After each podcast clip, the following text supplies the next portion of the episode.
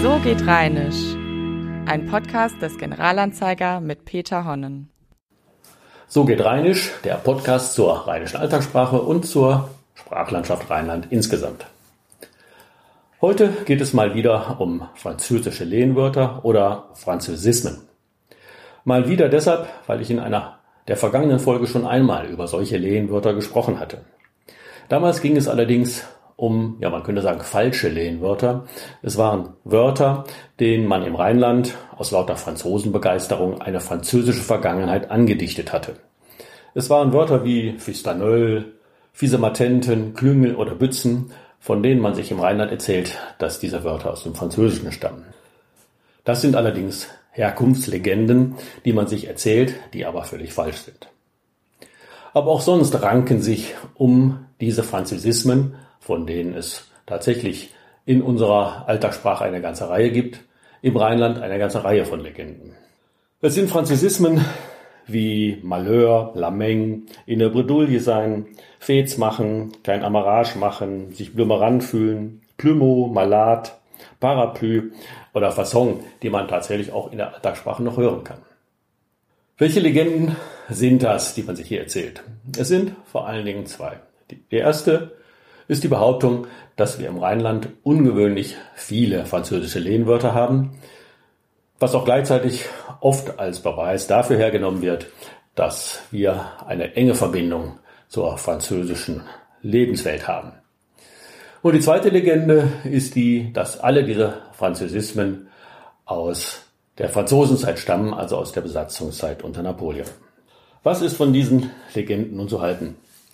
Erstmal ist festzustellen, dass wir tatsächlich vor allen Dingen in den rheinischen Mundarten sehr viele französische Lehnwörter haben. Das sind aber heute schon fast, äh, müsste sagen, veraltet zu nennende Wörter. Es sind Pavai, Perron, Trottevar, Cavaleures, Concombre, Chemisette, Mangere, Alevitchen, Fanus, Tipo, Plafond und so weiter, die die meisten Rheinländerinnen und Rheinländer heute schon gar nicht mehr kennen werden. Das große Kölsche Wörterbuch von Adam Wrede verzeichnet tatsächlich über 350 solche Einträge. Nun muss man allerdings sagen, dass das nichts Außergewöhnliches ist. In allen Mundarten, also im Pfälzischen und im Schwäbischen, finden sich genauso viele, vielleicht sogar noch mehr französische Einsprengsel. Und selbst in den Berliner Mundarten finden sich genauso viele und meistens auch dieselben Wörter. Also das Rheinland nimmt hier keine Sonderrolle ein. Und was ist von der zweiten Behauptung zu halten, dass alle Französismen, die wir heute noch benutzen, sei es Mundart oder Umgangssprache, auf die napoleonischen Soldaten der französischen Besatzungszeit zurückgehen? Ja, da muss man klipp und klar sagen, davon ist nichts zu halten. Diese Behauptung ist komplett falsch.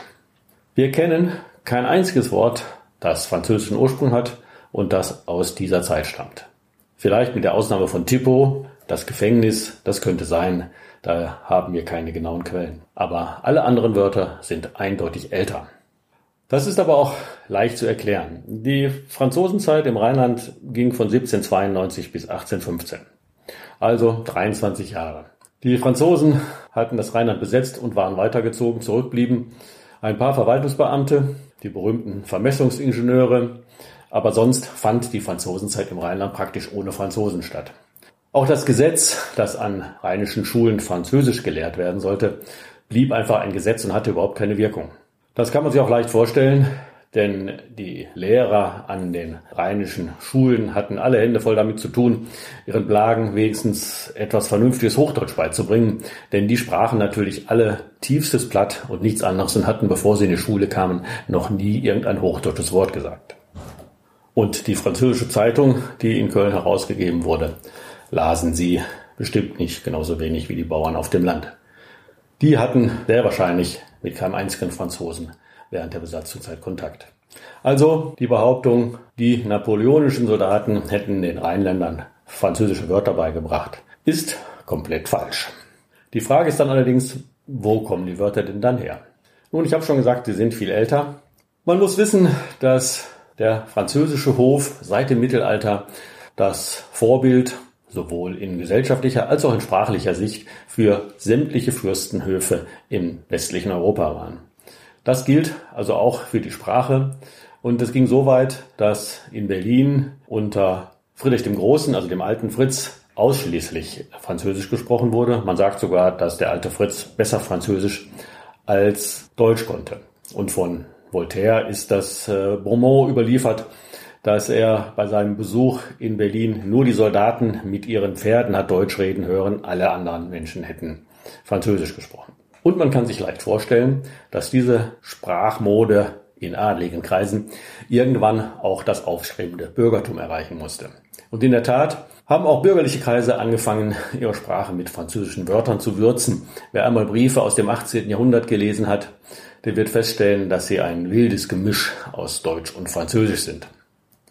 Und irgendwann sind diese Wörter natürlich dann auch einmal bei dem sogenannten einfachen Volk auf dem Lande angekommen.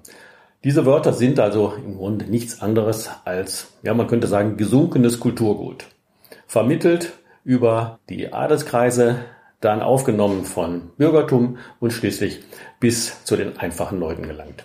Daher stammen alle diese Wörter, die wir heute benutzen. Der besondere Treppenwitz dabei ist allerdings, dass wir heute in unseren Mundarten weitaus mehr französische Lehnwörter bewahrt finden als in unserer Alltagssprache oder sogar Hochsprache. Wie kommt das? Ganz einfach. Auch wenn man früher die sprachliche Mode befolgt hat, Französisch zu sprechen, nach 1870, 71 war die Mode nicht mehr en vogue. Man hat sogar danach vermieden, überhaupt Französisch zu sprechen. Und dann ist in der Hochsprache und auch in der Alltagssprache praktisch jedes französische Lehnwort verschwunden. Nur in den Mundarten, die von der großen Politik nicht behelligt waren, haben sich diese alten Wörter, die früher mal ganz weit verbreitet waren, erhalten. So, aber jetzt möchte ich doch noch auf einige einzelne Wörter, französische Wörter in unserer Sprache eingehen. Die Wendung, oh, da haben wir gestern Fets gemacht, geht auf ein französisches Wort zurück, nämlich Fête, feiern. Ursprünglich war Fets wohl auch mal das Lehnwort, das eine Party bezeichnet hat, aber heute benutzt man ja Fets eher dafür, wenn man sagt, wir haben da ein bisschen Aufstand getrieben. Auch der Dates, Dates geht auf Französisch tête zurück, der Kopf. Die Bagage, mit der wir heute den Familienanhang beschreiben, der ist mit seiner ganzen Bagage gestern da gewesen und nicht wieder gegangen, geht zurück auf französisches Bagage. Das war die Bezeichnung für den Heerestross, eigentlich für den Gepäcktross der Heere im Dreißigjährigen Krieg. Auch den Pick auf jemanden haben ist eine Wendung, die auf französisch Piquet, den Spieß zurückgeht. Wir haben das Wort im Hochdeutschen ja noch von der Pike auf. Diese Wendung ist übrigens über das Niederländische ins Deutsche geraten, wie so viele andere Wörter auch. Es hat also einen Umweg genommen. Ein Wort, das vor allem die Kartenspieler kennen, ist Ramschen. Aber davon ist ja auch der Ramsch abgeleitet, den man heute auf Flohmärkten kaufen kann oder der auf Flohmärkten verramscht wird. Das Wort geht auf Französisch ramasser zurück, sammeln, einsammeln.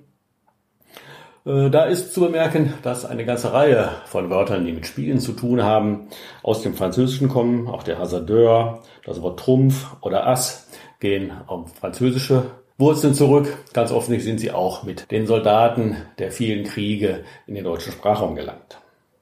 Ein Wort, das man auch noch vielfach hört, ist Blümerand. Boah, da ist mir ganz blümerant geworden vor Augen, kann man ja sagen, wenn er schwindelig gewesen ist. Das Wort ist für mich interessant, weil sich darum auch wieder eine Legende rankt. Ich liebe ja Legenden, wie man meinen Podcast anmerken kann. Und diese Legende habe ich vor Jahren einmal in einer großen deutschen Tageszeitung gefunden. Deshalb zitiere ich hier einmal wörtlich einen Ausschnitt. Die Bezeichnung Bleu Moron wurde für ein Geschirr angewandt, das Friedrich II. um 1763 für das neue Palais in Potsdam bei der Königlich Preußischen Porzellanmanufaktur KPM bestellte. Das Dekor sollte auf ausdrücklichen Wunsch des Königs aus einem ganz zarten Blau bestehen. Es erwies sich jedoch, dass dieses Blau sich äußerst schwierig für den Brand herstellen ließ, so dass bereits beim Öffnen des Ofens sehr viel Ausschuss anfiel. Als es schließlich gelungen war, das Service vollständig herzustellen, wurde es auf dem Markt kaum angenommen. Die Produktion wurde schnell eingestellt, da man kein Bleu Courant, also laufendes Blau, sondern ein Bleu Mourant, eben ein sterbendes Blau erzeugt hatte. Wann die nie um einen Witz verlegenen Berliner daraus ihr Blümerand gemacht haben, wahrscheinlich schon im Fabrikjargon, ist nicht bekannt. Tja, als Legendenzerstörer muss ich leider sagen, so schön die Geschichte auch ist, so falsch ist sie auch. Das Wort ist eindeutig älter. Ein Beweis ist zum Beispiel der Simplicissimus von Grimmelshausen, der das Wort Blümeron auch schon erwähnt. Es stammt also aus dem 15. Jahrhundert und war ganz offensichtlich als Bezeichnung für eine Modefarbe in den deutschen Sprachraum gekommen, also ein blasses Blau. Und da dies auch die Farbe von Ohnmächtigen ist, ist sehr wahrscheinlich auch dadurch dann unsere heutige Bedeutung, also ganz schummerig sein, entstanden. Besonders interessant ist auch das Wort Zoppen, sehr typisch für das Rheinland, Zoppen als Eintunken. Man kann ja Plätzchen im Kaffee zoppen oder man kann auch Menschen zoppen im Freibad. Lass das Zoppen sein, der kann doch nicht schwimmen. Und davon abgeleitet ist das Zöpken, das Küchenmesser. Das Zöpken schneidet nicht mehr. Oder auch einfacher das Zopmetz, das im gesamten Rheinland als Suppen- oder Schnibbelmesser verbreitet ist. Mit dem Zopmetz schnibbelt man die Zutaten für eine Zoppe, also eine Tunke oder eine Suppe, wie sie im Rheinland heißt. Dieser seltsame Z an Laut verweist schon auf den Ursprung dieses Wortes, denn es geht auf französisch Soup, Suppe zurück.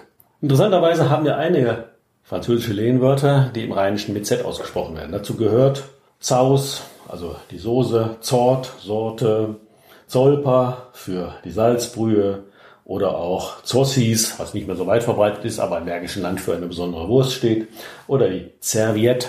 Dieses Z deutet darauf hin, dass diese Lehnwörter zu der Zeit, als sie in den rheinischen Sprachraum eingedrungen sind, das war ungefähr im 14. Jahrhundert, von den Rheinländern und Rheinländerinnen gar nicht richtig ausgesprochen werden konnten. Sie konnten dieses anlautende S der französischen Originalwörter nicht aussprechen und haben da kurzerhand ein Z rausgemacht. Und deshalb haben wir heute noch in unserer Mundart diese seltsame Aussprache von Saus und Serviette. Man könnte auch sagen, die Rheinländer haben die französischen Wörter verhunzt. Ein Wort noch zu der Suppe, Soup, das ist deshalb interessant, weil es eigentlich ein ganz altes fränkisches Wort ist, das die Franken mit in den romanischen Sprachraum gebracht haben, was hier verloren gegangen ist und was dann aus dem französischen Sprachraum wieder zurück ins Rheinland und in den deutschen Sprachraum gelangt ist. Also auch eine lange Wortreise. Zum Schluss noch ein Wort zu Mannequin. Aber nur deshalb, weil man über den Ursprung von Mannequin schon mal ziemlichen Unsinn lesen kann. Angeblich soll ja unser rheinisches Männchen oder Mannequin auf Französisch Mannequin zurückgehen. Das ist Cocolores, es ist genau andersherum. Das Männchen oder Mannequin, wie es im Flandrischen hieß, war in dieser Region die Bezeichnung für die Schneider-Ankleidepuppe. Und aus diesem Mannequin ist das französische Mannequin geworden, also die lebende Ankleiderpuppe. Und dieses Mannequin ist dann in dieser Bezeichnung dann auch wieder in den deutschen Sprachraum gewandert. Und dann zum Schluss darf natürlich ein Wort nicht fehlen, was für uns Rheinländer beim Abschied nehmen wichtig ist. Tschö oder Tschüss. Das sind ja die beliebtesten rheinischen Abschiedsgrüße mit verschiedenen Lautvarianten heute. Man hört schon mal Tschüssküss oder Tschüssi oder sogar im Ruhrgebiet Tschüssikowski. Tschö geht natürlich auf Französisch Adieu zurück. Daraus ist dann Adieu oder Adieu geworden und daraus schließlich Tschö. Bei Tschüss ist das etwas schwieriger, weil aus dem Adieu kann man schlecht das S am Ende von Tschüss erklären. Deshalb glaubt man, dass dieses Wort wohl eher aus Spanisch Adios entstanden ist, das eventuell über die holländischen Seemannssprache in den rheinischen Sprachraum gelangt ist. Damit soll es erstmal genug sein mit den französischen Lehnwörtern. Zum Schluss wie immer der Hinweis, wer mehr über diese Wortgeschichte nachlesen möchte, dem empfehle ich mein Buch Wo kommt das her? Herkunftswörterbuch der Alterssprache in Rhein und Ruhr. Und für heute bleibt mir nur zu sagen Tschüss oder Tschö oder für mich als Duisburger natürlich auch Tschüssikowski und vielleicht bis zum nächsten Mal. Das war So geht Rheinisch, ein Podcast des Generalanzeiger mit Peter Honnen.